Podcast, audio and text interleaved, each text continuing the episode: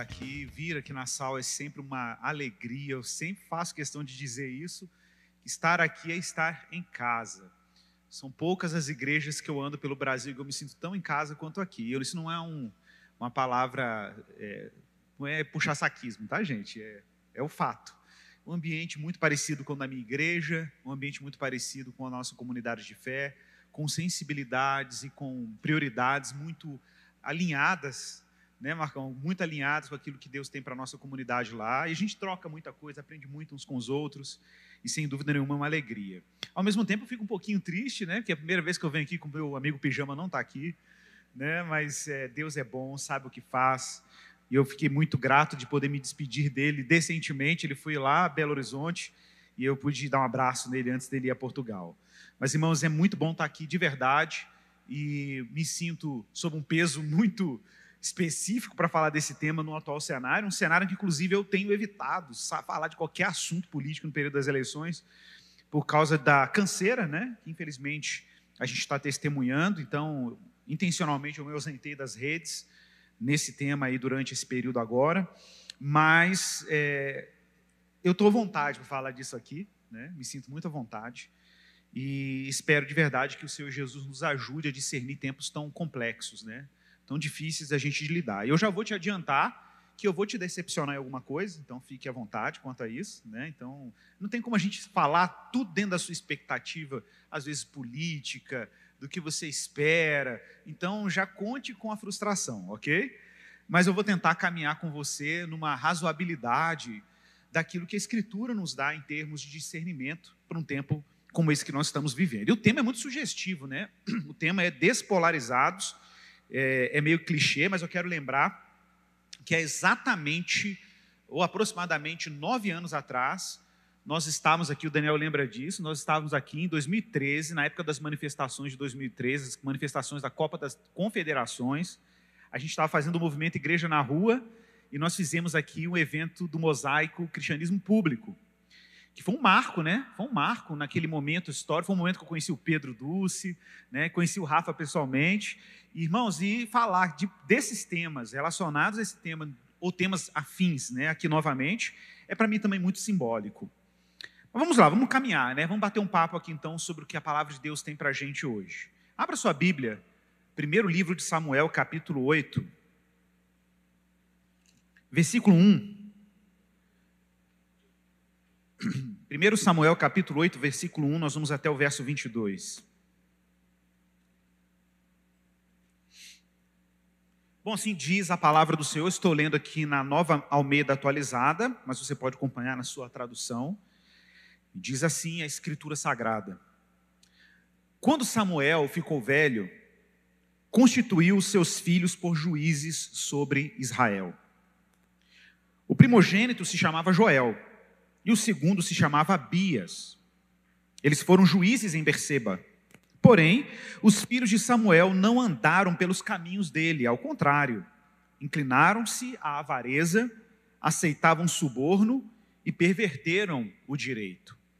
Então, todos os anciãos de Israel se congregaram e foram falar com Samuel em Ramá. E eles disseram: Veja, você está ficando velho, seus filhos não andam pelos seus caminhos. Por isso, Queremos agora que você nos constitua um rei, para que nos governe, como acontece em todas as nações. Mas Samuel não gostou dessa, dessa palavra quando disseram: dê-nos um rei para que nos governe. Então Samuel orou ao Senhor. E o Senhor disse: Samuel, atenda a voz do povo em tudo o que eles pedem. Porque não foi a você que rejeitaram, mas a mim, para que eu não reine sobre eles.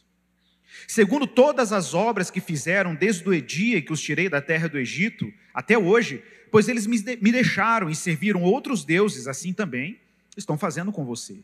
Agora, pois, atenda a voz deles, porém, advirta-os solenemente e explique-lhes que qual será o direito do rei que vier a reinar sobre eles. Samuel relatou todas as palavras do Senhor ao povo que lhe pediam um rei, dizendo: este será o direito do rei que vier a reinar sobre vocês.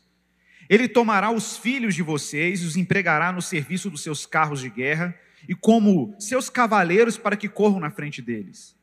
Ele porá alguns dos capitães de mil e capitães de cinquenta, outros para lavrar os campos deles e fazer suas colheitas, e outros para fabricar armas de guerra e equipamentos para os seus carros.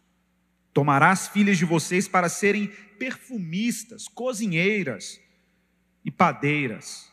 Tomará de vocês o melhor das lavouras, das vinhas, dos olivais, e o dará aos seus servidores, e ficará com uma décima parte dos cereais e das uvas que vocês escolherem, para dar aos seus oficiais e aos seus servidores. Também tomará os servos e as servas de vocês, os melhores jovens, os jumentos de vocês, e os empregará no seu trabalho. Ficará com uma décima parte dos rebanhos de vocês, e vocês serão seus servos. Então, naquele dia, vocês clamarão por causa do rei que escolheram, mas o Senhor não os ouvirá naquele dia. Porém, o povo não atendeu à voz de Samuel e disse: Não, queremos um rei sobre nós. Seremos como todas as outras nações. O nosso rei poderá nos governar, sair diante de nós e fazer as nossas guerras. Samuel ouviu todas as palavras do povo e as repetiu diante do Senhor. Então o Senhor disse a Samuel: Atenda a voz do povo e escolha um rei para eles. Então Samuel disse aos filhos de Israel: Cada um de vocês volte para a sua cidade. Bom, pessoal, esse aqui é um texto clássico das Escrituras, conhecido. A gente está exatamente aqui no momento histórico da Bíblia que o, a era dos reis, ou melhor, a era dos juízes de Israel está acabando e está surgindo a era da monarquia de Israel. Samuel é profeta, mas é a última geração dos juízes. E está claro que o momento histórico aqui é de uma transição. Mas observe que a iniciativa de Israel começar a ter reis não nasce de Deus, nasce do povo. O povo chega para Deus, ou especificamente para Samuel, o último dos juízes e profeta, e diz para ele: Olha, seus filhos estão se corrompendo. Os seus filhos estão se vendendo, são avarentos, são corruptos, aceitam suborno, pervertem o direito. Então é o seguinte, vamos aproveitar esse cenário de instabilidade política, social e econômica. Vamos aproveitar esse cenário da corrupção moral e da perversão do direito e vamos propor uma reforma política. A reforma política é que daqui para frente nós queremos ser como todas as nações que estão ao nosso redor. Lembrando, gente, que você está falando de Israel aqui, ok? E quem são os vizinhos? Babilônia, Egito, Irã, Pérsia. Nós estamos falando aqui da Mesopotâmia, nós estamos falando aqui da Babilônia, nós estamos falando aqui da Fenícia, nós estamos falando aqui da Síria, nós estamos falando de civilizações, cada uma ostentando os seus reis, os seus príncipes, suas realezas, suas monarquias, e aqui um povo que entrou na terra de Israel como um povo nômade, dividido em suas doze tribos, e que no máximo tinha juízes sobre si. Israel está invejando as nações vizinhas. É o que está no verso de número 4, verso número 5. Você está ficando velho. Os seus filhos não andam pelos seus caminhos, por isso queremos que agora você nos constitua um rei para que nos governe, como acontece com as outras nações. Bom, fica claro que Deus não achou essa ideia muito interessante, não. E eu quero já levantar uma hipótese aqui muito importante, que a hipótese de que Israel abraçou uma ideologia. A ideologia da monarquia. E, e, e, da monarquia do mundo antigo, ok? Guardem isso. Israel comprou uma ideologia. E agora Israel quer que Deus e o profeta se curvem àquele projeto ideológico. A nossa ideologia, queremos um rei. Ah, mas e Deus? Não, não queremos saber o que Deus quer, não queremos saber o que Samuel acha. Os seus filhos estão corruptos, observe, o cenário de fragilidade moral, a corrupção política de Israel, viabilizou a introdução de uma devoção ideológica.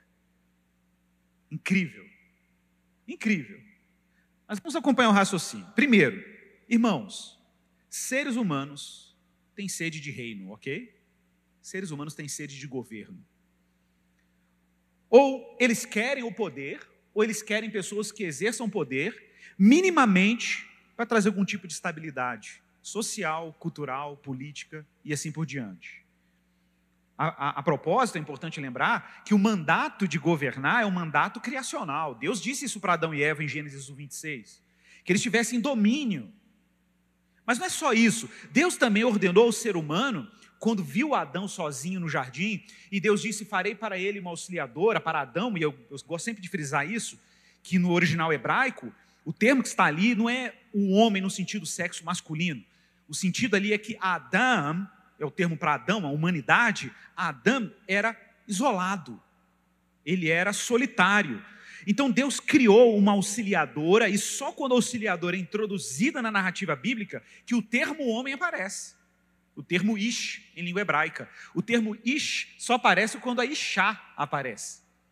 E é interessante porque o termo bíblico vai dizer que Deus criou o homem à sua imagem e semelhança, homem e mulher os criou, macho e fêmea os criou. Observe, a constituição da condição humana é a paridade macho-fêmea. Essa é a constituição do ser humano. Então Deus cria uma comunidade, uma vocação social, desde o início do mundo. Desde o início em que a humanidade foi forjada, governo e sociedade estão previstas na ordem da criação. Isso não é nada, nada estranho, ok, pessoal? Isso não é nada anômalo, isso não tem nada de contraditório. Na verdade, Deus criou o ser humano com vocação para governo e criou o ser humano com vocação para viver em sociedade. Mas tem mais um elemento: Deus criou o mundo por decretos. John Alton tem um livro muito interessante, chama O Mundo Perdido de Adão e Eva. Foi publicado pela, pela Ultimato no Brasil, a ABC2 ajudou a traduzir. John Alton é um especialista em, em cultura do Oriente Próximo, do mundo bíblico, do mundo antigo. E ele chama atenção para um detalhe no livro de Gênesis que é interessantíssimo. Ele fala assim: o que está acontecendo aqui em Gênesis quando Moisés narrou esse texto descreve Deus criando? E por que, que o texto diz que Deus cria falando? O que, que significava no mundo antigo? Olha, é evidente, segundo Alton, baseado em vários textos do mundo antigo, que a linguagem de Gênesis, de Deus criando por palavras, cria, nasça, haja, é a imagem de um rei fazendo decretos reais é um rei governando. Porque os reis do mundo antigo, eles governavam por decretos. Por isso que o texto não fala que Deus criou estalando o dedo, Deus não criou cantando, né? Quem leu aí, Silmarillion, né? E Lúvatar aí do Senhor dos Anéis, para quem fazia spoiler da série nova, né? Narra e Lúvatar, né, criando o mundo cantando. Por que, que não, Deus não está cantando? Por que, que Deus não está, sei lá, imaginou e o mundo criou? Não, por que, que o texto destaca Deus falando? Porque a ideia é de um rei governando. E é curioso chamar atenção para isso, porque o texto diz que a terra era sem forma e vazia, né? O termo sem forma e vazia em hebraico, tohu vohu, quer dizer caótico e disforme. Não é que não tinha nada, ok? É, a ideia não é simplesmente que não tinha nada. É que tinha alguma coisa, mas essa coisa não tinha sentido, porque era caótica e disforme. O que coloca a ordem no caos é o rei que chega e começa a dar os seus decretos. Haja luz, produz a terra, façamos o homem. Quando Deus introduz a ordem divina, as coisas começam a ser organizadas a partir do decreto do rei. Por isso que as coisas começam a fazer sentido. Sabe aquela velha regra do português?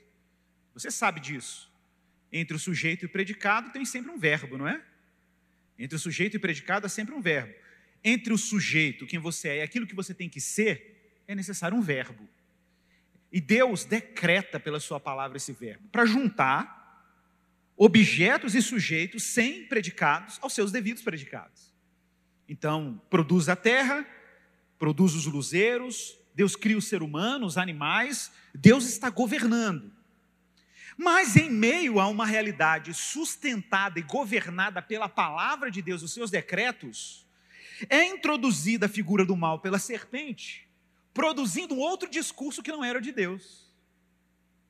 E a serpente pega fragmentos do discurso divino, reinterpreta o discurso divino, dá um outro sentido para esse discurso, e Adão e Eva caem exatamente quando eles trocam a ordem divina pela desordem da serpente.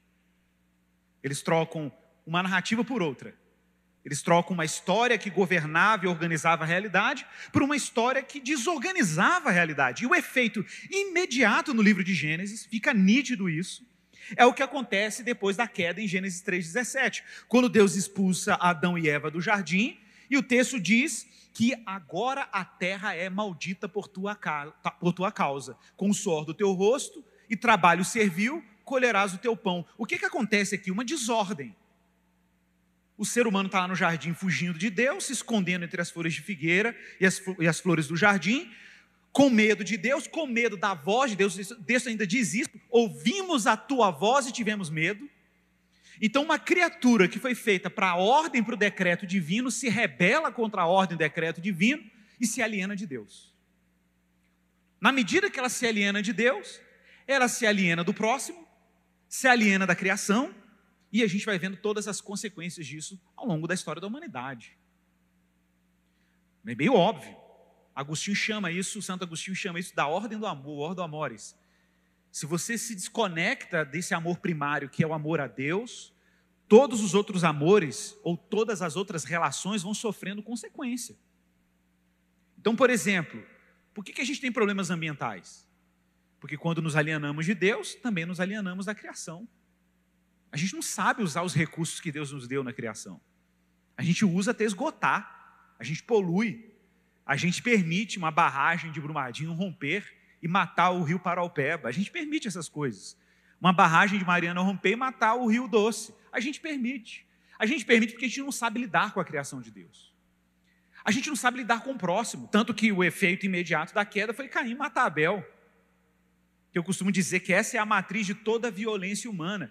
A violência humana, a intolerância social, não nasce do ódio de Caim contra Abel, nasce do ódio de Caim contra Deus. O ressentimento de Caim era contra Deus. Como ele não podia matar Deus, ele mata o seu próximo. Ele mata aquele que é parecido com ele, é semelhante, imagem dele. Ele mata o seu irmão. Então, observe: por trás de toda intolerância humana, e por trás de toda violência humana, o que está lá?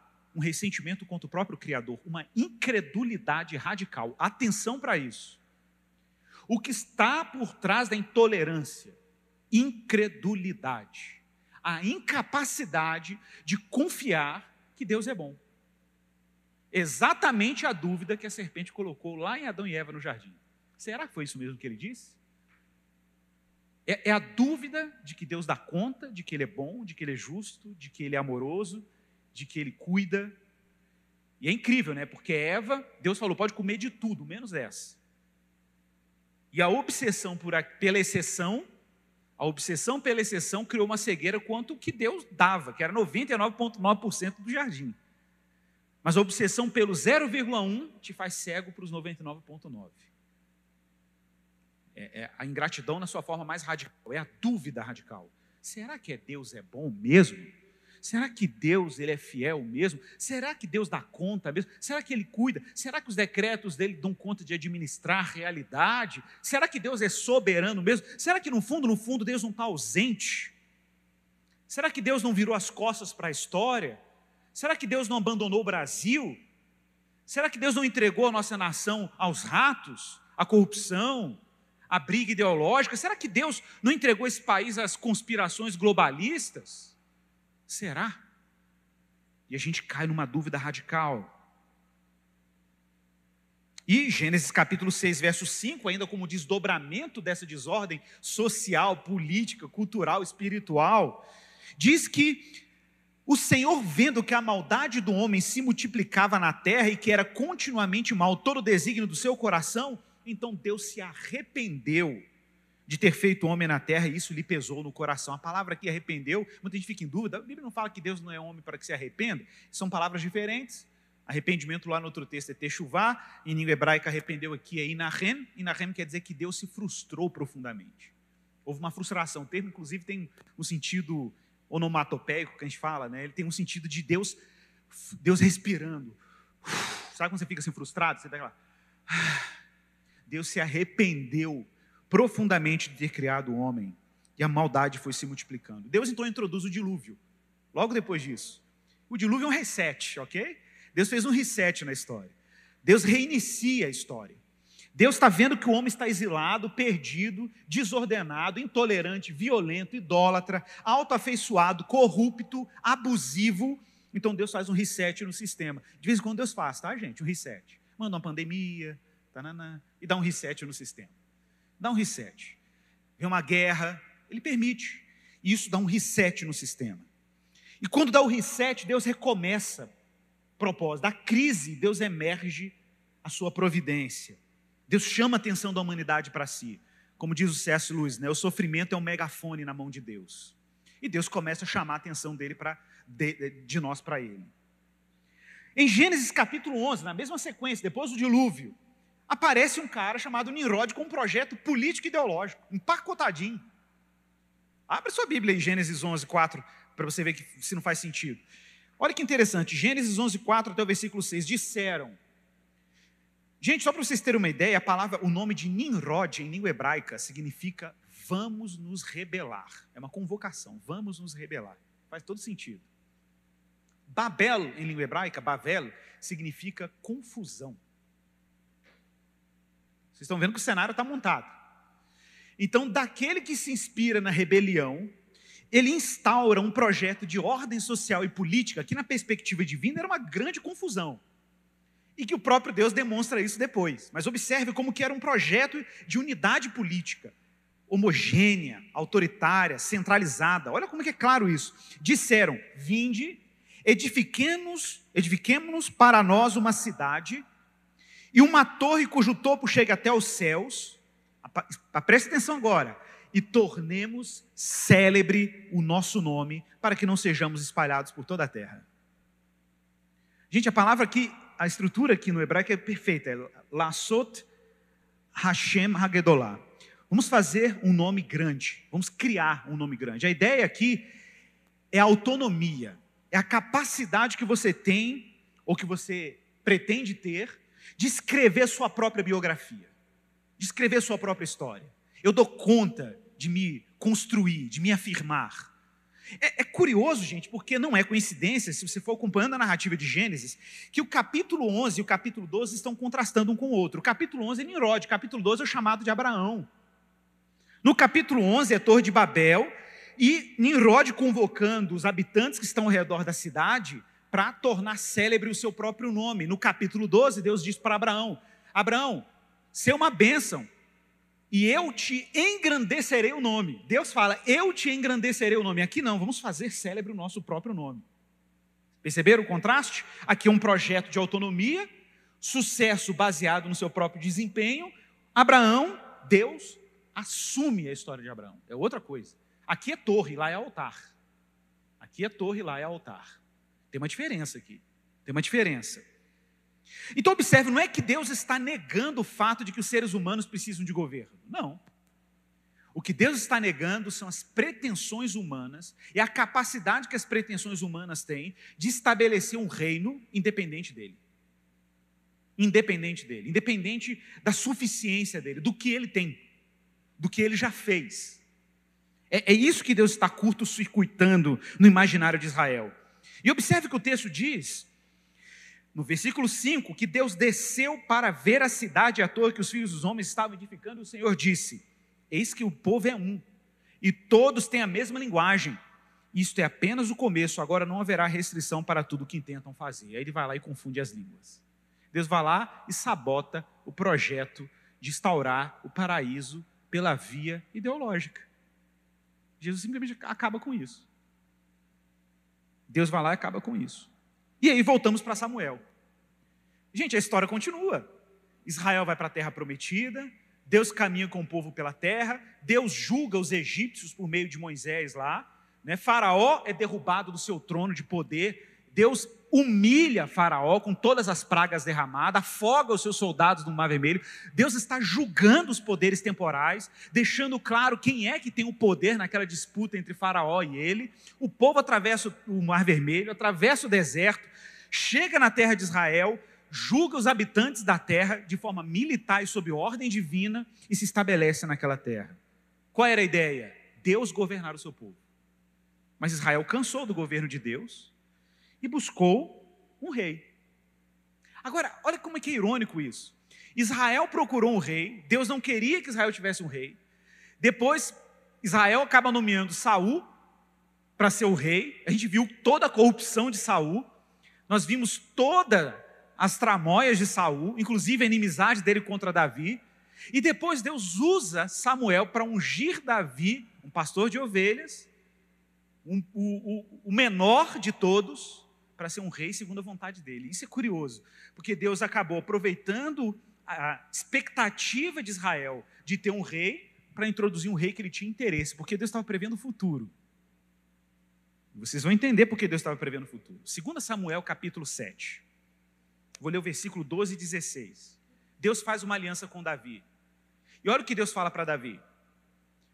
Quando a sua vida chegar ao fim, 2 Samuel 7,12, e você descansar, olha a promessa que Deus faz para Davi, você descansar com os teus antepassados, eu escolherei um dos teus filhos para te suceder, um fruto do seu próprio corpo, e eu o estabelecerei o seu reino, será ele quem construirá um templo em honra do meu nome, eu firmarei o trono dele para sempre, eu serei seu pai, ele será meu filho, e quando ele cometer algum erro, eu o punirei com o castigo dos homens, com açoites aplicados por homens, mas nunca retirarei dele o meu amor, como retirei de Saul, a quem tirei do seu caminho. Quanto a você, Davi, a sua dinastia e o seu reino permanecerão para sempre diante de mim, e o seu trono será estabelecido para sempre. Irmãos, atenção para isso aqui. Muita gente, quando lê a Bíblia, tem dificuldade com o que eu vou falar aqui agora. Você não pode olhar para a Bíblia e achar que Deus fica fazendo remendo na sua revelação. Não existe isso.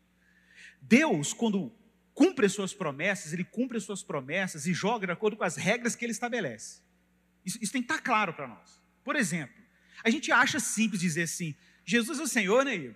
A gente acha que isso é uma coisa simples. A gente acha coisa simples dizer Jesus é o Cristo, né, Igor? Tem gente que até hoje acha que Cristo é sobrenome de Jesus, você sabe disso, né? Cristo não é o sobrenome de Jesus, Cristo é um título.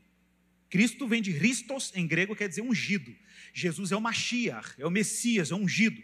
Por que, que ele é chamado de ungido? Porque os três únicos ofícios do Antigo Testamento que as pessoas eram ungidas com óleo eram o ofício do rei, do sacerdote e do profeta. Eram os três ofícios. O Messias, seja lá quem fosse, tinha que concentrar na sua tarefa messiânica esses três ofícios. Está claro? Por isso que Jesus é Cristo. Porque ele é ungido de Deus. Ele é rei, sacerdote e profeta. Ele intercede, governa e ele ensina, profetiza.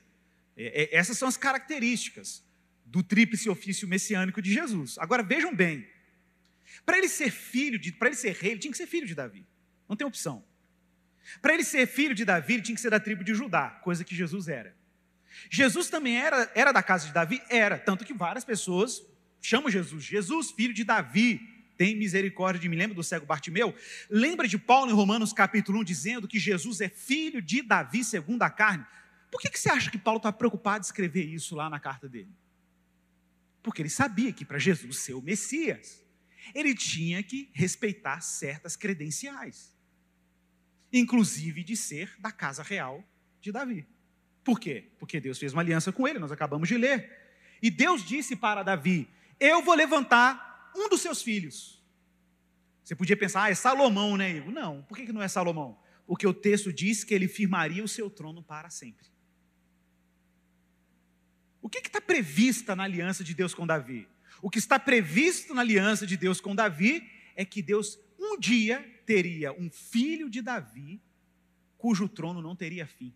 Seja lá o que, que significa isso, um dia um filho de Davi tinha que ser imortalizado. Entendeu aí? Então, quando Deus ressuscita Jesus dentre os mortos, dentre várias razões, uma das razões pelo qual Jesus venceu a morte é porque Deus está sendo objetivamente leal e fiel ao que ele prometeu a Davi. Porque se não tiver um filho de Davi imortalizado, a promessa de Davi não cumpre. A aliança de Davi não cumpre. Então Jesus ressuscita em cumprimento a uma, uma exigência da aliança que Deus firmou com Davi. A aliança de que o trono dele não teria fim. Então por que, que eu estou falando tudo isso aqui, gente? Porque Deus está prevendo, vocês vão ver daqui a pouco, pelos profetas, um dia em que ele vai subverter a ideologia da monarquia de Israel, de uma monarquia terrena, e ele vai fazer com que o seu reinado, que era o projeto original de Deus, que ele fosse o rei de Israel e o rei de toda a terra, fosse reafirmado por outras vias. É curioso isso, né? Porque quando Deus ressuscita Jesus, ele está julgando um projeto ideológico de governo terreno e afirmando seus compromissos de ser o rei perene sobre Israel e todas as nações, ao mesmo tempo. Vou dar um exemplo muito curioso. O profeta Isaías, capítulo 6, do verso 1 ao verso 5. Você conhece o texto. O profeta Isaías tem uma visão, um sonho. Um sonho que parecia até um pesadelo, dependendo da perspectiva, porque para ele foi um negócio perturbador. Isaías capítulo 6, verso 1 diz que no ano em que o rei Uzias morreu, olha que interessante, no ano em que o rei Uzias morreu, eu vi o Senhor assentado num alto e sublime trono, exaltado, e a aba das suas vestes enchia o templo. Acima dele estavam serafins, cada um deles tinha seis asas, com duas cobriam o rosto, com duas cobriam os pés, com duas voavam e falavam um ao outro, dizendo: Santo, Santo, Santo é o Senhor dos exércitos, toda a terra está cheia de sua glória. Ao som das suas vozes, as batentes das portas começaram a tremer, e o templo ficou cheio de fumaça. Então eu gritei, Isaías: Ai de mim, eu estou perdido, pois eu sou um homem de lábios impuros e vivo no meio de um povo de lábios impuros, e os meus olhos viram o Rei. Atenção, os meus olhos viram o Rei, o Senhor dos Exércitos. Por que, que Isaías destaca esse detalhe no verso 1? No ano da morte do rei Uzias. Quem era o rei Uzias? O rei Uzias, gente, se você ler 2 Crônicas 26, era um rei que começou a reinar com 16 anos de idade e ele era da tribo de Judá, da linhagem de Davi. Monta quebra-cabeça. Em Crônicas diz que ele fez o que era reto perante o Senhor. Ele buscou a Deus. Ele ajudou os exércitos de Israel contra os filisteus e os arábios. Fez reformas arquitetônicas em Jerusalém. Ajudou a atividade agrícola. Cavou cisternas para ajudar a agricultura de Israel. Formou um grande exército. E diz que a sua fama se divulgou até longe. Mas, com tudo isso, um dia, fascinado pelo seu sucesso e pelo seu poder, Uzias entrou no santuário, que era um lugar restrito aos sacerdotes, os reis não podiam entrar, porque os reis eram de outra tribo, tribo de Judá, lá só podiam entrar os levitas, os da tribo de Levi, era a ordem divina, está lá em Levíticos. ele entrou lá e ofereceu incenso diante do Senhor. Sabe o que aconteceu? O Senhor feriu com lepra e ele teve que viver como rei numa casa isolada até a sua morte. Volte para o profeta Isaías. No dia da morte do rei Uzias, eu vi o Senhor. Pensa na imaginação de Isaías isso. O rei Uzias foi ferido com lepra porque entrou no santuário de Deus. E na visão de Isaías está onde? No santuário de Deus. Você imagina? Atenção? O mesmo lugar que o rei tinha sido ferido por lepra por causa da sua pretensão, o profeta está sendo colocado. Mas um detalhe: o que parece um templo, na medida que nós vamos lendo, na verdade é a sala do trono de um rei. A morte do rei Uzias era o juízo de Deus contra uma velha ideologia, e Deus deixando claro para o profeta: quem era o rei do negócio. Olha aí no final aí. E os meus olhos, verso 5 de Isaías 6, os meus olhos viram o rei. É muito objetivo. Gente, não é à toa então que Deus enviou o filho de Davi ao nosso meio, Jesus de Nazaré. Jesus de Nazaré, que em Lucas 17, 20 diz claramente: os, os fariseus chegam para Jesus e indagam ele: Jesus, quando virá o reino de Deus? E Jesus responde: O reino de Deus não virá com visível aparência. Olha a resposta. A ansiedade de Israel por um reino é uma velha ansiedade. Na verdade, a ansiedade de Israel por um reino é uma ansiedade humana para o governo. Por isso, irmãos, que o debate político e o debate ideológico alimentam tantas paixões.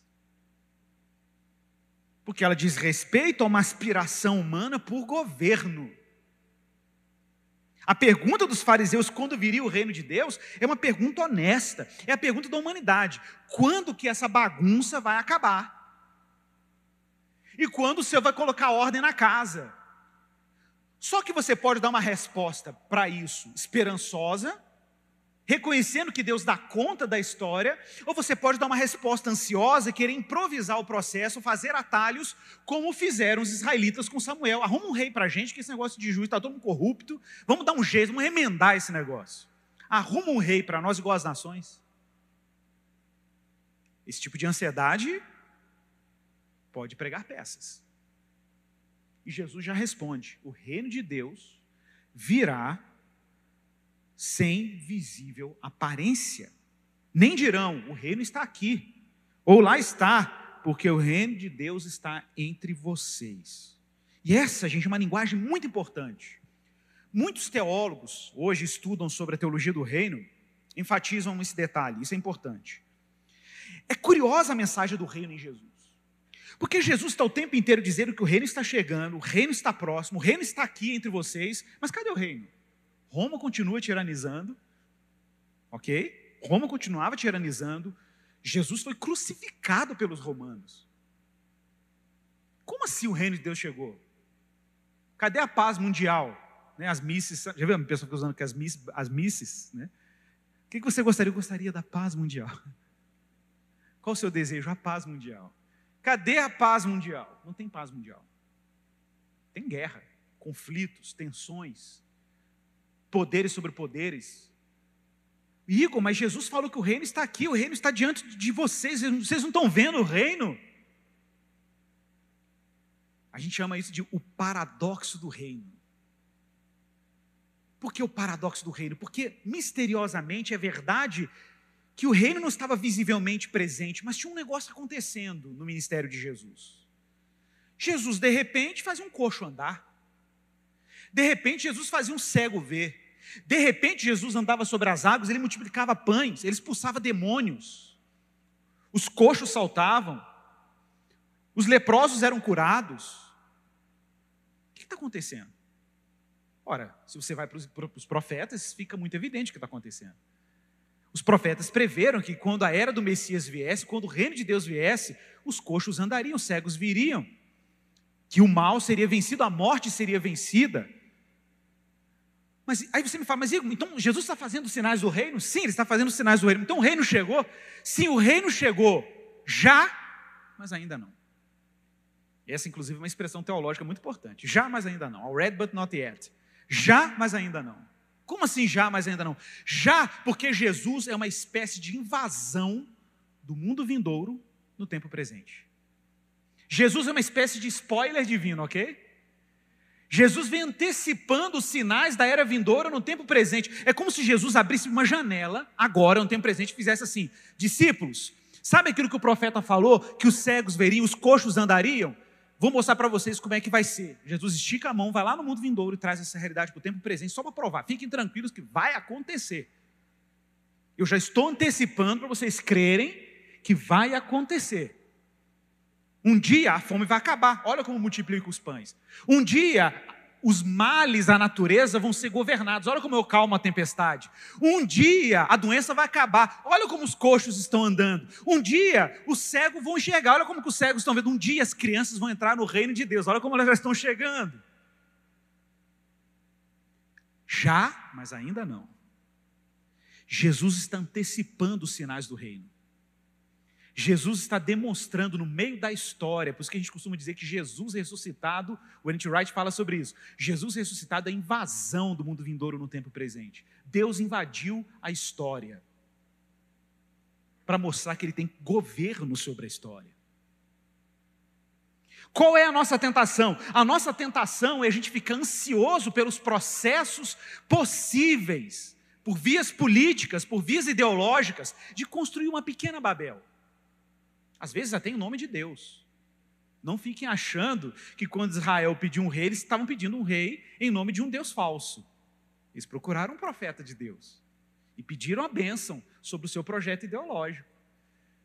Então, para mim, não me parece nada surpreendente que, eventualmente, políticos, e observe, de direita, de esquerda, não importa o espectro, essa semana já saiu um vídeo do candidato de esquerda já fazendo uso do nome de Deus para ter apoio político dos evangélicos.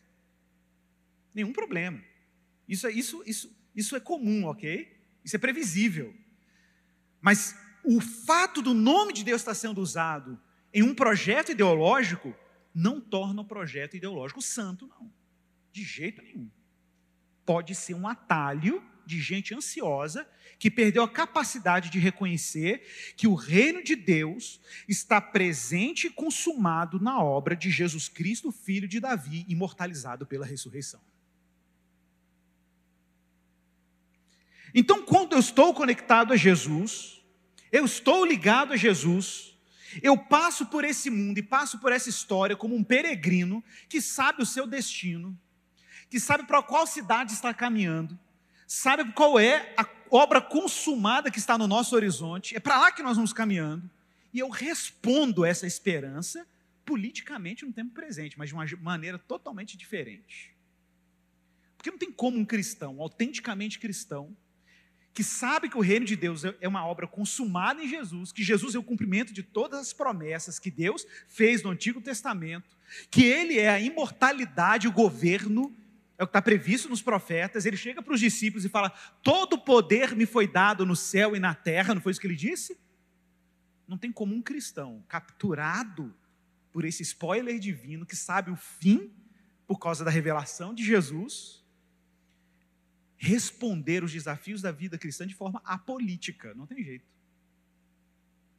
Aí você fala assim: ah, entendi. Então o cristão não tem como ser apolítico? Não tem jeito. Porque, por exemplo, você pegar um morador de rua e servir e amar um morador de rua é um gesto profundamente político. Você pregar o evangelho para o seu colega no trabalho é um gesto profundamente político. Por uma razão muito simples. Qual é a razão? Ó, vamos ser sinceros. Você já viu como que tem irmãos crentes antigos de igreja, tá, gente? Estou falando de crentes assim, rodado. Que já pregou o evangelho em praça, já falou de Jesus em ponto de ônibus, já falou de Jesus no shopping center, mandava carta para os vizinhos falando do evangelho.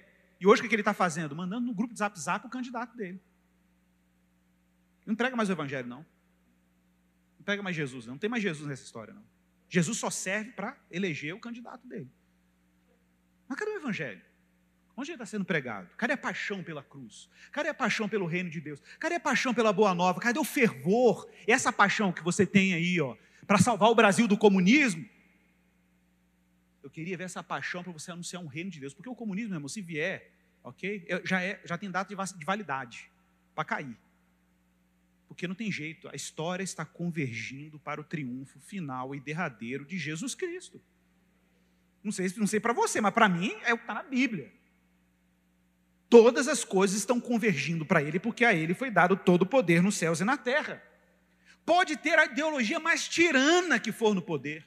Pode ser um fascismo de extrema direita, pode ser um comunismo coletivista de extrema esquerda. Eu não quero nem saber se Jesus tem a rédea da história, que eu sei que ele tem, porque o Evangelho diz que ele tem. Toda ideologia que arroga o poder e até chega lá, tem data de validade. Fato. Fato. Mas às vezes a gente quer operar pelo medo e não pela esperança. A gente quer operar pela ansiedade, não pelo sentido de que Deus tem o controle sobre todas as coisas. Irmãos, vejam bem, a gente está falando de democracia nesses dias, para caminhar para o final. A gente fala de democracia, a gente fala de participação política. Eu quero chamar sua atenção para um detalhe. Existe um historiador, um teólogo, na verdade, um teólogo de ética da Universidade de é, Edimburgo, Dr. Oliver O'Donovan. Ele tem um livro chamado uh, O Desejado das Nações, Design of the Nations. E nesse livro, ele chama atenção para um detalhe que eu acho sensacional. Eu vou, vou citar ele aqui na íntegra. Como a superfície de um planeta marcado com crateras pelos bombardeios que recebe do espaço, governos de eras passadas mostram o impacto da descida da glória de Cristo. Aí você fala, como assim? Você vai entender. Irmãos, a história nunca mais foi a mesma quando Jesus chegou para os seus discípulos, olhou para eles e disse: Todo poder me foi dado, portanto, ide para o Evangelho. Acabou a história.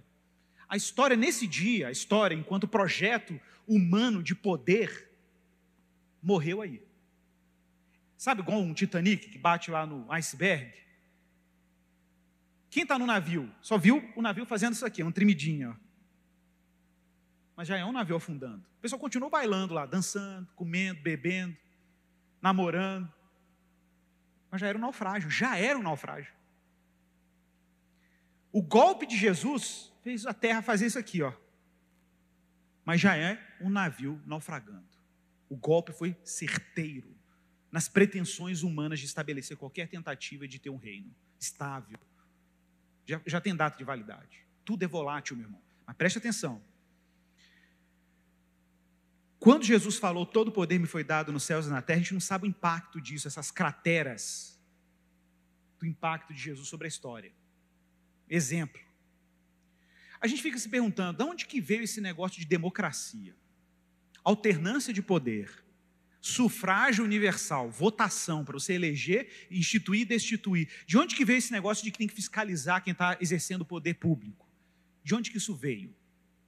Olha, gente, na antiguidade não existia isso. Na antiguidade você tinha impérios, reis que eram deuses, ok? Não tinha discussão. Era, era, era um governo que era passado de geração em geração, você não tinha controle era, era quem mandava lá em cima era o rei, abaixo deles eram os nobres, depois tinha uma base que era escrava. Depois dos súditos, o resto era tudo escravo. E os escravos também eram súditos desse rei divino. Aí você fala assim: não, a democracia foi introduzida pela, pelo modelo de república platônica. Platão escreveu a república, não foi, Igor? Não, vai ver lá a república de Platão o que, que era. Era uma aristocracia de filósofos. Não era democracia com sufrágio. Aí você fala assim, mas de onde que veio então esse negócio de que quem está no poder tem que ser eleito livremente pelo povo e tal? Você pode falar, veio pela Revolução Francesa. Não, todos esses movimentos tiveram como ponto de partida a penetração da mensagem do Evangelho na Europa, dizendo por onde passava, todo poder me foi dado no céu e na terra. Essa é a tese do Oliver, que eu acho sensacional. Todo poder foi me dado no céu e na terra. E por onde o Evangelho foi passando, as pessoas começavam a questionar Será que o rei tem poderes absolutos mesmo? Será que o presidente tem poder absoluto mesmo? Isso vai criando um cenário cultural e religioso que vai viabilizar as revoluções democráticas depois. Agora imagine um mundo sem o cristianismo, ok? Faça esse exercício. Muita gente reclama do cristianismo. Ateus vivem dizendo isso. Pessoal de espectros ideológicos diferentes vivem dizendo isso. Ah, o cristianismo é um problema para o Ocidente. Não, irmãos. Imagine um mundo sem Declaração Universal dos Direitos Humanos, sem alternância de poder, sem poderes relativizados, sem poder da gente poder participar politicamente e exigir de determinados poderes responsabilidades, o que seria do mundo sem a introdução da mensagem do Evangelho dizendo: todo poder nesse mundo é relativo, porque absoluto só tem um. Sem isso, meus queridos, nós não teríamos nem democracia, ok? Sem isso, a gente não teria nem eleição daqui a alguns meses. É, é, é simplesmente objetivo. Então, observe, o cenário que eu estou descrevendo aqui é um cenário em que a gente não pode criar expectativas messiânicas sobre nenhum candidato, expectativas de libertação sobre nenhuma, nenhuma ideologia, porque tudo tem data de validade. O evangelho do reino tornou todos os projetos ideológicos obsoletos. Aí você vai e diz assim, mas será que nenhuma ideologia tem razão em alguma coisa? Claro que tem, gente, é óbvio que tem. Ah, ah, ah. ou você acha que o discurso dos, dos israelitas para Samuel não tinha verdade? Os filhos de Samuel eram corruptos. Claro que tinha verdade. Sempre vai ter um elemento de verdade. Sempre vai ter. Só que tem um pacote junto, né, gente? Tem um pacotinho junto, pacotinho de coisas juntas que você não pode ser acrítico. Olha, vamos ser sinceros. Por exemplo, falando de termos bem práticos, ideologias mais voltadas à esquerda, que tendem a uma social-democracia ou que tendem ao comunismo coisa desse, desse tipo. Que no Brasil o comunismo, gente, é inviável, ok? É inviável. A gente tem, enquanto as instituições existirem, mesmo que você tenha um presidente de esquerda, comunismo teria que ser um golpe, uma, uma revolução. Não teria como acontecer de outro jeito. Né? Mas veja bem, pode acontecer? Pode, pode acontecer. As instituições podem ser ameaçadas a esse ponto? Pode. Pode acontecer a ruína das instituições. Isso pode acontecer. Mas veja bem, existem pessoas que são de espectros mais de esquerda. A esquerda tem sensibilidades específicas. Tem sensibilidade relacionada à opressão, a desigualdade, concentração de renda, pobreza, minorias, são pautas sensíveis mais à esquerda. A direita é mais inclinada à liberdade do mercado, liberdades individuais, garantia de, da livre iniciativa no campo econômico. Você vai ter esses elementos presentes. Valoriza a questão da moral cristã, instituições duradouras, tende a ser conservadora em termos das, das estruturas das instituições, mais pró-família. Aí eu te pergunto, o que está certo, o que está errado nessa história? Observe, tem sensibilidades diferentes aqui que nem se enquadram necessariamente em categorias como direita e esquerda. Que, na minha, no meu ponto de vista, são categorias completamente inadequadas para descrever o fenômeno político. Porque no que a gente chama de esquerda, você tem inúmeras esquerdas, ok? E o que se chama de direita, a gente tem inúmeras direitas. Inclusive, tem extremos aqui. E tem extremos que são tão extremos que quase se encontram com a esquerda de novo. É verdade. Vai ver lá o, o, algumas, algumas correntes que existem de extrema direita em alguns países do mundo, são tão antissemitas quanto a extrema esquerda, por exemplo. É, é ironia, né? A ironia dos extremos é que eles acabam se encontrando em algum momento. Então, gente, o que a gente precisa ter claro nas nossas mentes? É que nós somos um povo que peregrina nessa terra como cidadãos do reino de Deus, conscientes de que a gente vai lidar com cenários políticos cada vez mais complexos e que a gente precisa moderar o nosso coração em relação à expectativa que a gente coloca na esfera política, parar de politizar absolutamente tudo. Semana passada o Flamengo foi jogar, politizar o jogo do Flamengo. Como é, cara, isso é incrível. Eu lá todo feliz, nossa, vou assistir o jogo do Flamengo, finalmente vou me descolar, descolar da realidade, vou me alienar, eu vou me dar o direito de me alienar, assistindo o jogo do Mengão. Aí chego lá, transformo o negócio em negócio político. Ô trem, é complicado. Então, gente, essa hiperpolitização é um cenário evidente de que as pessoas estão sedentas por um reino mas elas estão colocando expectativas num reino que não vai suprir a real demanda das pessoas. Existem sensibilidades autênticas em ambos os espectros. Por exemplo, pessoalmente, eu não vejo problema em um cristão, por exemplo, olhar para um candidato de centro-esquerda ou de esquerda e de repente ele olhar e falar assim: cara, a gente está num momento histórico que se a gente não fizer uma política social forte, o Brasil vai levar um monte de gente para a fome. E você pragmaticamente, não é porque você é de esquerda, não é porque você é socialista, ou porque você é comunista, você pode ser simplesmente pragmático. Fala assim: esse é o momento que a gente precisa dosar a política brasileira um pouco mais para o lado social-democrata, porque a gente precisa de políticas assistenciais para famílias brasileiras, se não tiver, vai morrer de fome. Pode acontecer. Mas você não se devota ao político, você não se devota a um projeto ideológico de revolução social, blá, blá, blá, blá, blá, blá. Não. Você faz um voto pragmático para aquela final. Pode ser que no momento histórico a gente chegue a essa conclusão. Pode ser que no outro momento histórico você fale assim: não, esse pessoal aqui está batendo muito na família, esse pessoal está querendo defender pautas de minorias e etc, etc, que não acho que são interessantes. Olha, estou achando que esse momento o Estado tem que ser um pouco mais livre, tá, o Brasil está muito burocrático, a máquina pública está muito pesada, eu vou votar num governo de direito para aliviar um pouco o Estado e a gente ter um pouco mais de liberdade no mercado. Você pode fazer isso, um voto pragmático. Isso significa que você já é um cara de direita? Eu sou agora de direita, né? vou ler todos os autores de direita, agora eu virar um anarcocapitalista. Não, você pode simplesmente perceber que naquele momento aquela sensibilidade ideológica pode ser mais importante do que a outra, porque precisa dar uma balanceada No esquema. Então, isso, isso, gente, é pensar de maneira prudente. Qual é a armadilha? Pegar o pacotão. Porque o pacotão, gente, pacotão vem, vem baladinho. E é ótimo, né? Porque quando o pacote vem, ele não exige trabalho intelectual de ninguém, né? É um pacote, vem pronto. Já vem com as teorias da conspiração, tudo desenhadinho, tudo prontinho, você recebe, você acha que você é inteligentíssimo, porque você leu lá que os globalistas estão colocando o vírus da HIV dentro da vacina. E aí você lê e fica ali lendo e acha, nossa, que coisa, ninguém sabe disso. Meu primo que faz sociologia lá na, na, na UFG não sabe disso. Ah, peguei ele. Ele fica lá naquela fábrica de militantes e eu estou aqui lendo, olha como eu sei coisas profundas sobre o mundo. E põe o gorro de papel de alumínio depois. Acontece, acontece. Mas não acha que conspiração tem só desse lado, não, tá? Tem conspiração do outro lado também, muitas. Conspiração do tipo o Brasil vai virar o evangelixtão, como é que chama, pessoal? Evangelixtão, tem vários nomes, né? O Brasil vai virar uma, vai virar uma teocracia, um, o Talibã evangélico. Eu me lembro disso em 2013, quando fui nas manifestações de rua.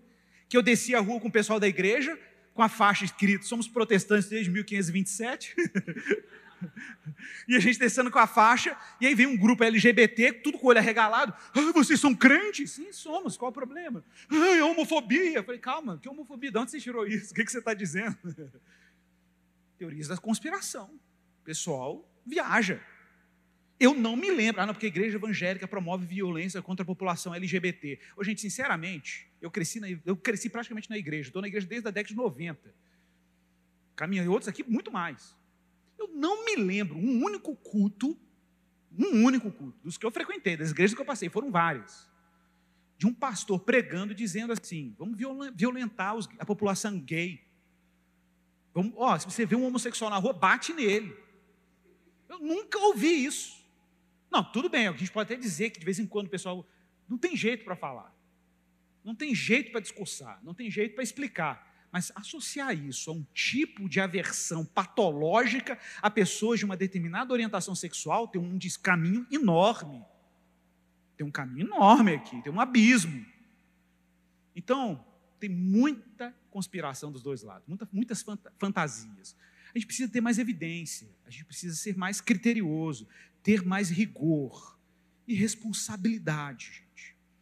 Responsabilidade. Eu gosto muito da frase do C.S. Lewis, que ele dizia as razões por que ele era um democrata. As pessoas podem ser democratas no sentido de votar, participar democraticamente. Eu costumo dizer, se você eleger alguém, você tem que no outro dia fazer oposição a ela. No outro dia você tem que fiscalizar quem você elegeu. Senão você não é um eleitor cristão, você é um devoto. Porque o devoto é cego, ele perde a capacidade crítica sobre quem ele elege. Mas se ele elegeu uma pessoa com responsabilidade e prudência, no outro dia ele vai cobrar. E não vai ficar cego, não. Se viu que o caboclo pisou na bola, vai falar: o caboclo pisou na bola, não pode fazer isso, não. Não importa em que você votou. Que você não pode ter devoção cega a quem você elegeu, ou quem você votou, ou quem você apoia. C.S. Luz diria: Eu sou democrata porque eu creio na queda do homem. Faz todo sentido. Creio que a maioria das pessoas são democratas por razões contrárias à minha. Muita gente é democrata porque acredita muito no outro, tem muita credulidade no potencial político do ser humano. C.S. Lewis dizia: Eu sou democrata por razões completamente inversas. Justamente porque o homem é caído, que eu acho que eu tenho que votar, porque eu tiro um do poder, ponho o outro, tiro o outro, fiscalizo, fico em cima. Olha a mentalidade do Luiz. O ser humano é tão caído que nenhum deles, nenhum deles, vocês ouviram isso? Nenhum deles é confiável no exercício não verificável de poder sobre o seu próximo. Nenhum deles. Então, se nenhum deles é confiável, minha função, encher o saco do servidor público que nós elegemos. Desculpa a expressão. É ficar no pé. Essa é a nossa responsabilidade. Agora, sejamos honestos, pessoal. O nosso cenário de polarização política, o nosso cenário de, de fla-flu, e é chover no molhado dizer que isso está cansativo, é chover no molhado dizer que isso está levando a gente à exaustão, e o meu temor é que isso nos afaste de uma política saudável. Existe uma política saudável. que não é necessariamente partidária. Não é necessariamente partidária. Uma política saudável é uma política que nasce da sociedade civil. São as iniciativas orgânicas que nós, enquanto sociedade, membros do corpo de Cristo, fazemos pelo bem comum. A gente tem uma expectativa muito alta sobre o que o Estado pode fazer. Mas será que nós, enquanto igreja, como povo de Deus, não podemos nos organizar para oferecer coisas melhores para o bem comum? E quando falo bem comum, eu estou falando de pautas que não necessariamente apreciam particularidades do mundo evangélico. Vamos eleger um candidato que vai tirar o imposto de renda da igreja. Entendeu? Tipo assim, isentar a igreja de imposto. Não, eu estou falando de mobilização cristã intencional para produzir coisas que vão beneficiar as pessoas indiscriminadamente. Bem comum. Bem comum. O compromisso da igreja com o bem comum. Qual que é o papel? O que, que a gente pode fazer? Em gestos pequenos, na vizinhança, na comunidade, se Deus te der graça em instâncias maiores, abrir uma instituição, uma organização, uma escola comunitária, não sei, criar soluções tecnológicas para a economia, para a sustentabilidade, para a empregabilidade, para expandir a oportunidade das pessoas, jovens que podem fazer um projeto de vida, né? Um plano vital, um projeto de vida, né, Fred? A gente está trabalhando com um projeto de vida no ensino médio aí. Fazer um projeto de vida que considere o impacto da sua vida para além de você mesmo. Você tem um projeto de vida que não é o seu sucesso pessoal. Um projeto de vida assim, tá, de que maneira o meu projeto de vida vai impactar a vida comum das pessoas? Quem está ao meu redor? Ajustes finos que tornam a nossa vida verdadeiramente política. Porque não é uma política partidária, aprisionada a certos atalhos ideológicos. Um projeto de vida pautado na realidade do reino de Deus, naquilo que o reino de Deus é. E naquilo que nós temos que fazer agora para sinalizar esse reino. O, o, Maurício Cunha fala muito sobre isso. Que quando eu estendo a mão ao pobre, o que eu estou dizendo para ele não é uma caridade. Eu estou dizendo para ele, quando leva um prato de comida para um morador de rua, para um pobre, um prato de comida, um básico. O que, que eu estou dizendo para ele? Um dia virá em que Deus vai acabar com toda a fome. É isso que eu estou dizendo. Quando eu levo educação, eu estou dizendo que para aquela criança vulnerável educada e sendo ensinada, um dia virá em que o conhecimento do Senhor cobrirá a terra como as águas cobrem o mar. É isso que eu estou dizendo. Então, irmãos, saiba disso. Como é a participação de um cristão no mundo polarizado? É saber que todo projeto de poder e todo projeto ideológico que está aí é provisório, tem data de validade e que não vale a pena gente destruir relacionamentos, convívio social, amizade por coisas que têm data de validade. Não vale a pena. Por outro lado, a gente tem um papel político, que é muito maior e transcende qualquer tipo de lealdade ideológica. É isso que nós somos. Simplesmente cristãos. Tá bom, pessoal? Perguntas? Vamos lá. Em quem eu vou votar? Até parece que eu vou falar. Ha. Ha. Essa eu sabia que era a primeira. Eu costumo dizer para o pessoal, muita gente pergunta isso, né? Gente, para mim, o momento que a gente está vendo é tão grave que as pessoas tentam te colocar dentro de um dilema. E esse dilema, para mim, é falso. A gente não é obrigado a cair nesse dilema, não. De jeito nenhum. Não é obrigado. Isso tem que ser respeitado. Enquanto tiver um botãozinho de anular lá na maquininha, ou tiver o um número para você votar em qualquer outro candidato, né? É, é, a gente se deixa cair no dilema. Mas todo mundo pode votar em todo mundo. Não tem só dois candidatos no cenário político, né? Então a gente precisa ter a sensibilidade de rejeitar o dilema. Ah, mas não vai ter feito nenhum, Igor. Ok. Ok. Mas você não precisa necessariamente ser cativo do dilema. Ok? Depois nós voltamos para o nosso fórum aqui. Então vamos começar. É, obrigada para quem mandou pergunta. Eu queria começar com uma pergunta minha, que eu fiquei pensando. Só ela que pode. Eu posso, né, galera? Eu confio na minha cabecinha aqui, ó. É, na verdade é porque, te acompanhando nas redes, eu sei que uma expressão que você usa, assim, é, quando você vai falar sobre esse assunto, é ateísmo político. Inclusive, como a gente não consegue fugir de briga na internet, eu vi um irmão comentando numa foto que a gente postou e atrelando esse termo a, na verdade, um conservadorismo. E quando alguém te chama de conservador, você não sabe se é um fã, um hater, se ele está falando que é uma coisa boa ou uma coisa ruim, a gente não sabe. Mas eu queria que você falasse um pouco mais sobre isso, assim, o que, que você entende como esse ateísmo político e como que é isso? Muito bem.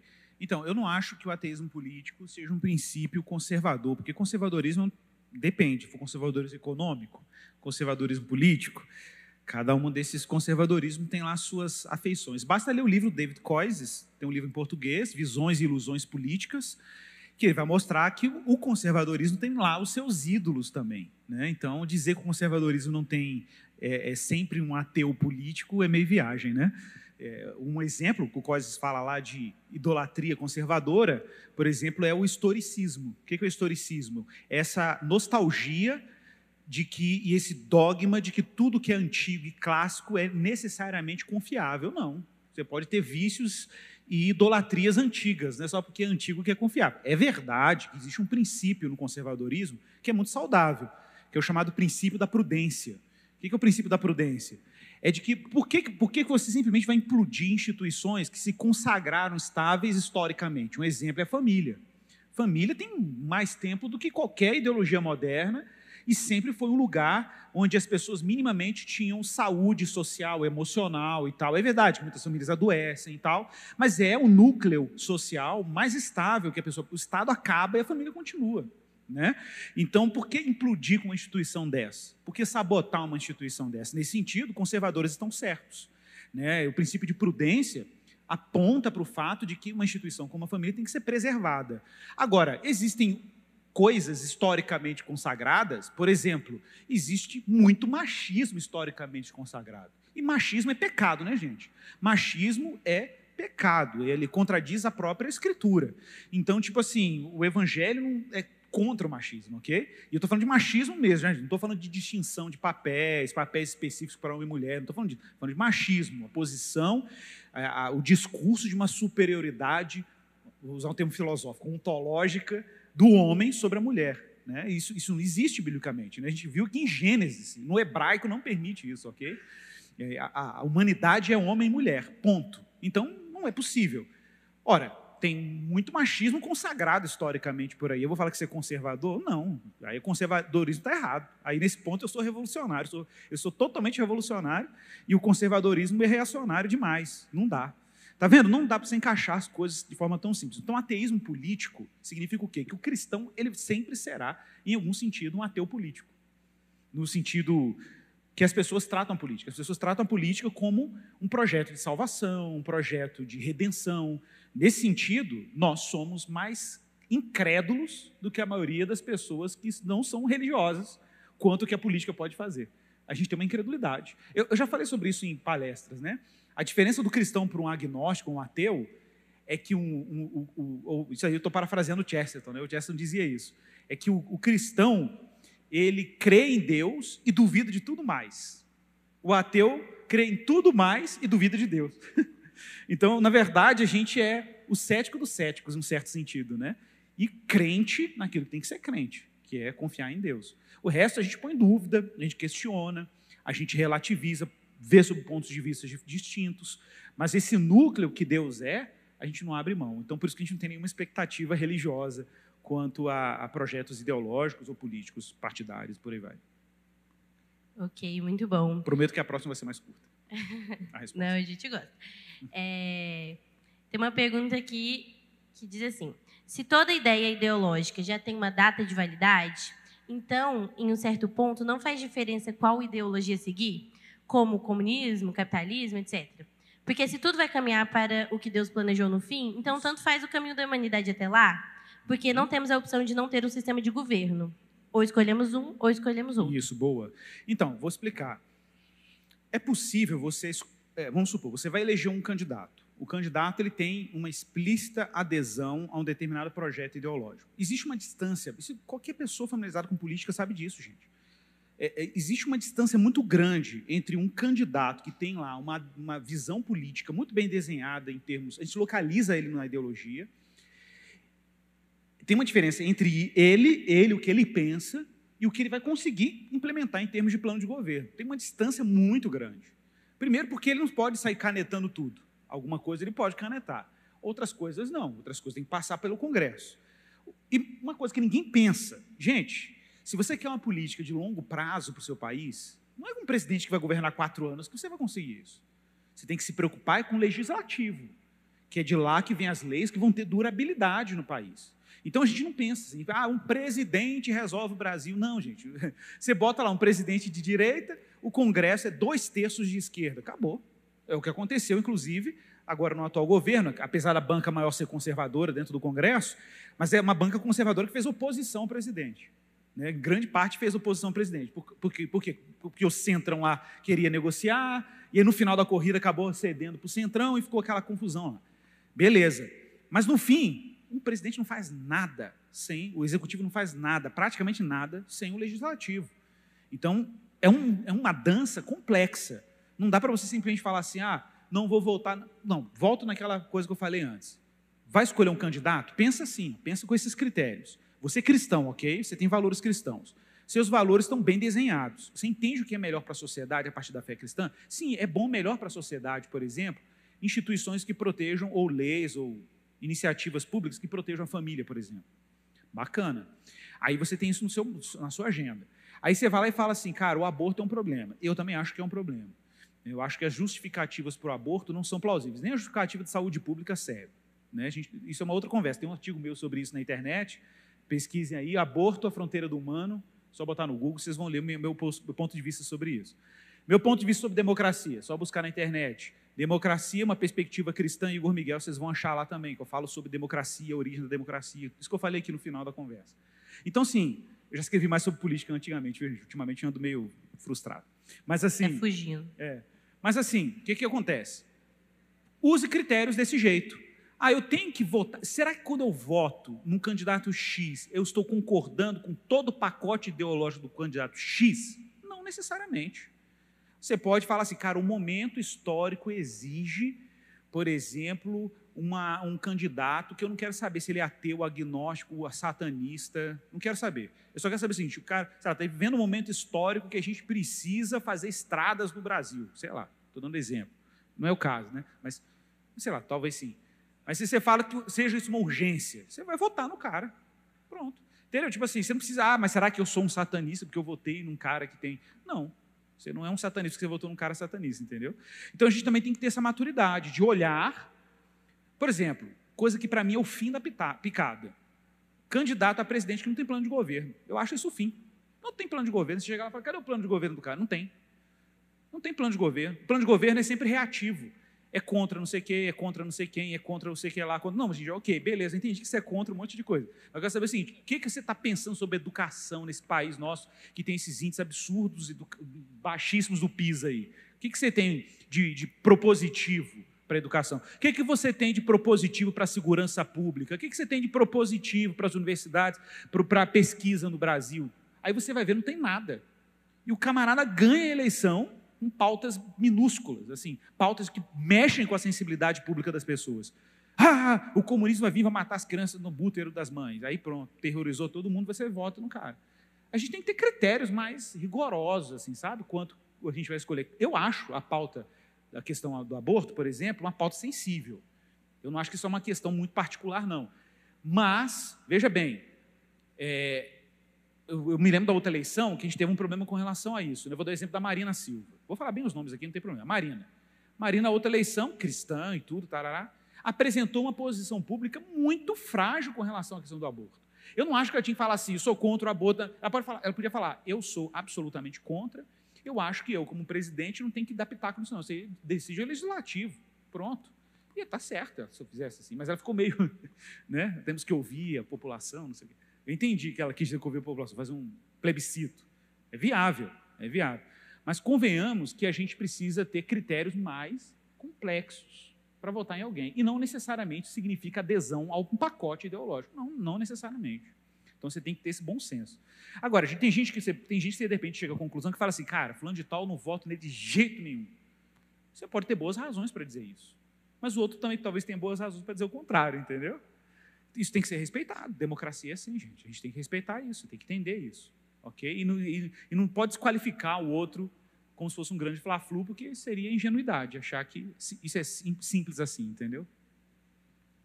É, não é simples assim. Não é. é... Ai, perdi. Peraí. Fiquei. Fiquei doida. É...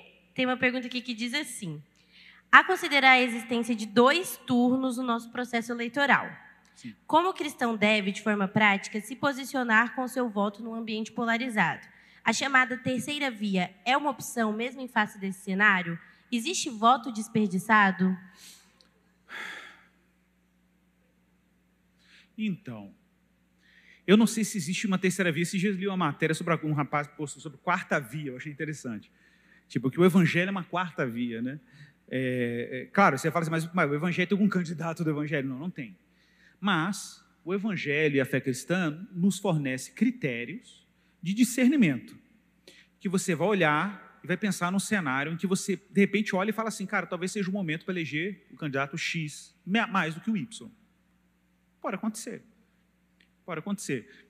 Então, isso assim, gente, a gente tem que ter a liberdade de votar, de fiscalizar quem foi eleito. E tem outra. Amanhã, se um candidato que você não gostava e não apoiava está no poder, ele é o seu presidente, gente. Com todas as tramóias e dificuldades. Isso tem dois efeitos. Primeiro, é o presidente do seu país, é o seu presidente, ok? E o segundo efeito, ele não é Deus e não é Messias. Né? Bom, se bem que um deles é, né? Pelo menos um sobrenome. Mas assim, você entendeu. um deles no, no sobrenome, pelo menos é. Assim, mas, né?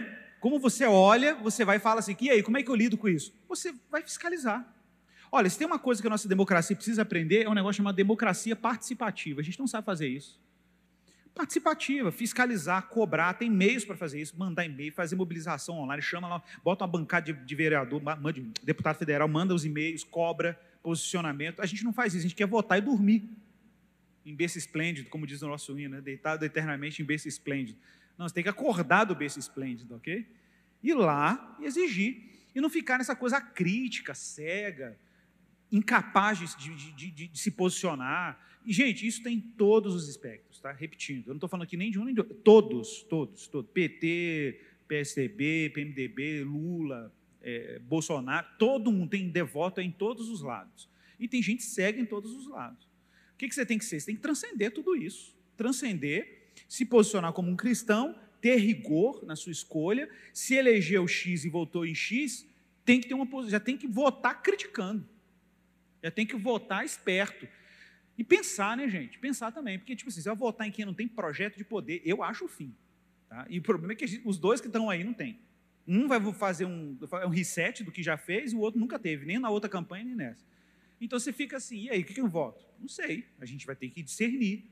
Cada um tomar uma decisão pessoal de discernir à luz do Evangelho. Mas nunca discerna por causa de medo, teoria da conspiração, esses papos que são reducionistas e que não explicam a complexidade da política brasileira. Então, se você vai votar, vota com razão, vota com discernimento e não fica aí reproduzindo fake news de, de WhatsApp, que você ouviu lá um recorte de uma entrevista e acreditou que foi aquilo lá mesmo, não checou para ver se aquela informação é coerente. Gente, participação democrática na era da internet é trabalhosa, dá trabalho.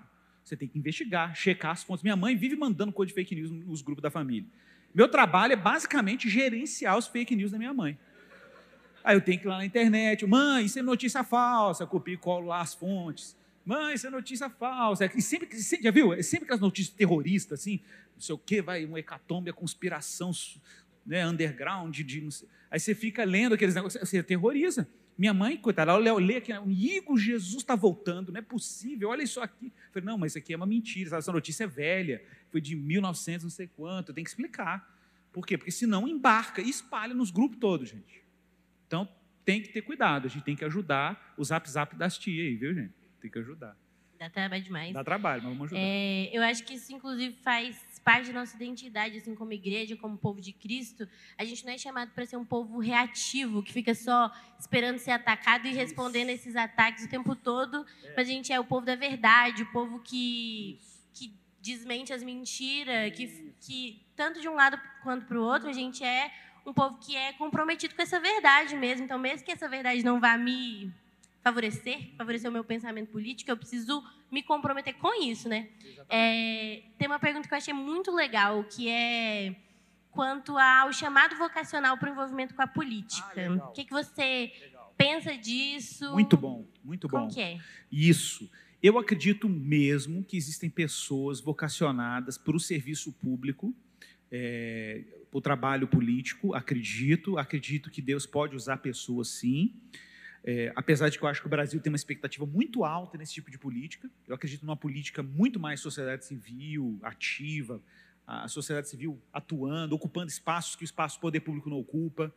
Tem um exemplo muito prático disso, dizem que na, é, em, ah, como é que, no Halley, né, aquele bairro lá de Nova York dos negros, disse que teve um projeto social lá muito interessante que nasceu de uma iniciativa evangélica e que tirou muitos jovens do crime, das gangues. Né? Isso foi na década de 80, uma coisa assim tirou muitos jovens da, da, das ruas, do, da, das gangues e tal, e disse que esse modelo cresceu, se expandiu e até hoje se beneficia dessa iniciativa. O Obama, quando assumiu o poder como presidente, a primeira coisa que ele fez foi falar assim: vou replicar esse modelo como política pública no país inteiro, em todos os bolsões de pobreza da América.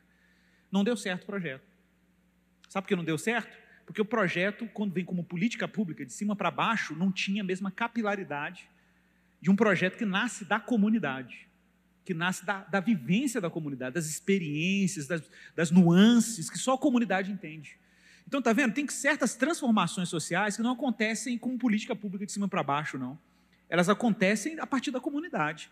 Mas para isso acontecer, olha como o papel da igreja é importante, né? A igreja, às vezes, está tão estressada, tão drenada a sua energia, a sua capacidade de missão, com essas pautas políticas de top-down, né, de cima para baixo, que a gente perde a capacidade de ver a nossa atuação política em questões bem capilares, no dia a dia, aqui na dinâmica da cidade. Tá, esse é um lado, mas eu também acredito no outro, que é o quê? Pessoas que foram realmente vocacionadas por Deus para encarar a missão política partidária, né, de serem representantes no nosso legislativo, no executivo, enfim. Acredito muito, acredito demais. A gente tem um exemplo do Abraham Kuyper, que a gente ama citar ele, que foi primeiro-ministro da Holanda, foi antes senador da Holanda, participou politicamente, teve um impacto, deixou um legado sobre a educação holandesa que até hoje existe, que é a educação plural holandesa, né, que é sensacional, que é a ideia de que todo mundo tem direito a todo tipo de educação que achar por bem. Então, por exemplo, lá se sua família é muçulmana, o governo te dá uma bolsa para você estudar em escola muçulmana. Se é evangélico, o governo te dá uma bolsa para estudar em escola evangélica, porque eles entendem que isso é um patrimônio da diversidade do país. Isso foi projeto lá atrás do, do Abraham Kuyper. Né? Então, assim, por quê? Porque eles acham que a escola pública, você não pode ferir a consciência das pessoas forçando as, as crianças e as famílias colocarem seus filhos numa escola pública, porque a escola pública pode estar na mão de uma ideologia que fere a sensibilidade daquela família. Então você não fala simplesmente assim, ah, não, vai todo mundo para a escola pública porque é lei. Não, faz assim, vamos criar uma bolsa, tipo um ProUni, só que um ProUni do ensino médio e do ensino básico, e que a família tenha o poder de escolher a melhor escola para o seu filho. Então, te dá liberdade. Vou botar meu filho numa escola judaica, ou numa escola cristã, ou numa escola que não tem uma ideologia que fere a minha, minha consciência. Isso é uma liberdade. Né? Foi projeto do Kuyper, gente. Ele não viu funcionando em vida, ele lutou contra isso, morreu, e só depois da morte dele que foi implementado esse projeto educacional. Esse exemplo dele é muito legal mesmo. É, gente, tem muitas perguntas aqui. Aconteceu o que eu falei que iria acontecer. O Igor vai ser obrigado a abrir uma caixinha de perguntas sobre política no Instagram dele. Eu não gosto de caixinha de perguntas. E eu quero ver essa treta acontecendo. Brincadeira. É, mas acho que vale deixar uma última pergunta aqui é, sobre o posicionamento político partidário público, assim, expresso, ah, tanto nas tá. redes sociais quanto de púlpito de pastores e líderes, que é um, uma grande coisa no nosso país. É. E o que, que você pensa disso? Pois é. Então, eu entendo que o, que o pastor ele tem uma obrigação teológica de orientar a sua igreja politicamente, e isso é muito diferente de orientá-la partidariamente. Politicamente por quê? Porque existe uma teologia política. Existe. tem livros sobre teologia política, livros que vão dizer o lugar. O que eu fiz aqui hoje é teologia política. Né? Preguei aqui hoje é teologia política, a realidade do reino de Cristo, de como Cristo relativiza os poderes temporais. Isso é política, é teologia política. Isso aqui o pastor tem que fazer na igreja. Tem que ensinar as pessoas a terem discernimento, discernimento político, discernimento da sua participação, dos limites da participação política temporal, né? Nunca abrir mão do horizonte do reinado vindouro de Jesus, porque a escatologia ilumina a nossa prática política hoje. Você não tem expectativas muito altas sobre o que você pode fazer, você entra modesto, né? Ao mesmo tempo, te salva da indiferença política, também é outro erro. Você se ficar indiferente, não, não, deixa o pau quebrar, Jesus está vindo mesmo. Né? Não, também está errado. Então, você tem que ter um, uma posição que a gente chama de presença fiel, né? o, um conceito do James Davison Hunter, né? ele chama de presença fiel. O papel do cristão é ter uma presença fiel. O, o Smith chamaria de engajamento prudente. Engaja, essa palavra é muito boa, né? Engajamento prudente. É o engajamento combinado com prudência. Não é um engajamento ativista cego e também não é uma passividade que só pensa na prudência, entendeu? É as duas coisas ao mesmo tempo. Então, assim, o pastor tem que orientar politicamente nesse sentido. Agora, tomar posições partidárias, favorecendo determinados candidatos no púlpito e fazendo até coisas muito piores, né? É, explicitamente apoiando, trazendo o candidato no púlpito da igreja e tal, eu acho que isso é um navio furado, mesmo. Eu me lembro de uma frase do Alistair McGrath, no livro dele, Paixão pela Verdade, ele fala assim, que todas as vezes que a igreja cristã ela abraça o espírito do tempo, quando esse espírito do tempo for superado por outro espírito do tempo, essa igreja naufraga junto com ele. Com, com, o espírito do tempo, gente, é um conceito Zeitgeist em alemão. O espírito do tempo é um momento cultural. Então, se, se a igreja abraça um determinado momento cultural e toda a identidade dela é permeada por aquele momento cultural, quando aquele momento cultural acaba, a igreja acaba junto com ela. Ó, outra coisa importante, eu não sou favorável mesmo ao Estado privilegiar o cristianismo. Sou totalmente contra isso e o Kuyper também era. Inclusive, ele coloca isso no plano de governo dele, no, no All Program. Né? Gente, ele era líder de um partido cristão que se chamava Partido Antirrevolucionário. Tá? Então, ele não era de esquerda, definitivamente. E ele dizia: o Estado não pode privilegiar a igreja. Privilegiar é diferente de proteger, ok, gente? Proteção, o Estado tem que proteger todas as religiões. No Estado plural igual ao nosso, todas as religiões devem ter garantia de liberdade e pro, serem protegidas pelo Estado. Agora, o Estado não pode privilegiar apenas uma religião. Então, esse é um problema. Por quê? Aí o Kuyper vai dizer, qual é o problema? O problema é que quando a igreja ela é privilegiada pelo Estado e pelo, pelo, pelo, pelo poder público, essa igreja se torna mais fraca. A ironia é que ela se torna mais fraca. O que é uma igreja forte? É uma igreja que, mesmo sem o privilégio do Estado, ela tem que ser capaz de fazer defesa pública da sua fé, mesmo diante de pessoas que questionam a fé cristã. Ele até cita o exemplo: se um ateu questionar a origem do mundo em Deus, se um darwinista questionar a criação e se um muçulmano questionar as escrituras, que nós os permitimos fazer tais coisas, porque isso exigirá da igreja os seus campeões que vão sair em defesa da fé numa batalha que é estritamente espiritual. É a linguagem do Kuiper no All Program. Então a gente não pode cair nessa armadilha. Isso já deu ruim no passado, e a gente não pode cair nessa besteira de novo. Vai dar ruim de novo, hein? É. Avisa. Alguém avisa. Gente, muito bom. Muito obrigada, Igor, pela sua companhia aqui com a gente. Foi muito bom mesmo. É, eu sei que é uma mensagem de esperança. Fica aqui para a gente orar. é uma esperança assim, para o nosso coração num tempo de tanta polarização que você não consegue fugir mesmo, mas existe jeito de conversar. A gente é um povo que precisa saber conversar e precisa saber defender o que a gente crê, sendo pacificadores, que é o que Jesus nos chama para ser. Isso não é ser isentão, mas é ser muito da paz. Essa é a questão. É. E queria agradecer também quem assistiu a nossa live. Você é famoso na internet. Tem uma galera aí. Mas a gente queria mandar um abraço para o Rafa e para a Iana, que estão vendo, mandaram um oi para você. Estamos com saudade demais. Não vou falar volta, porque aí acabaram de ir, né? Mas estamos com saudades. E a gente queria orar. São tantos motivos para orar, gente. Esse é um tempo difícil mesmo para a gente, mas existe um reino que já está aí e que está vindo e a gente pode ter esperança. Então, vamos orar, vamos ficar de pé, orar e depois ouvir uma música para ir embora.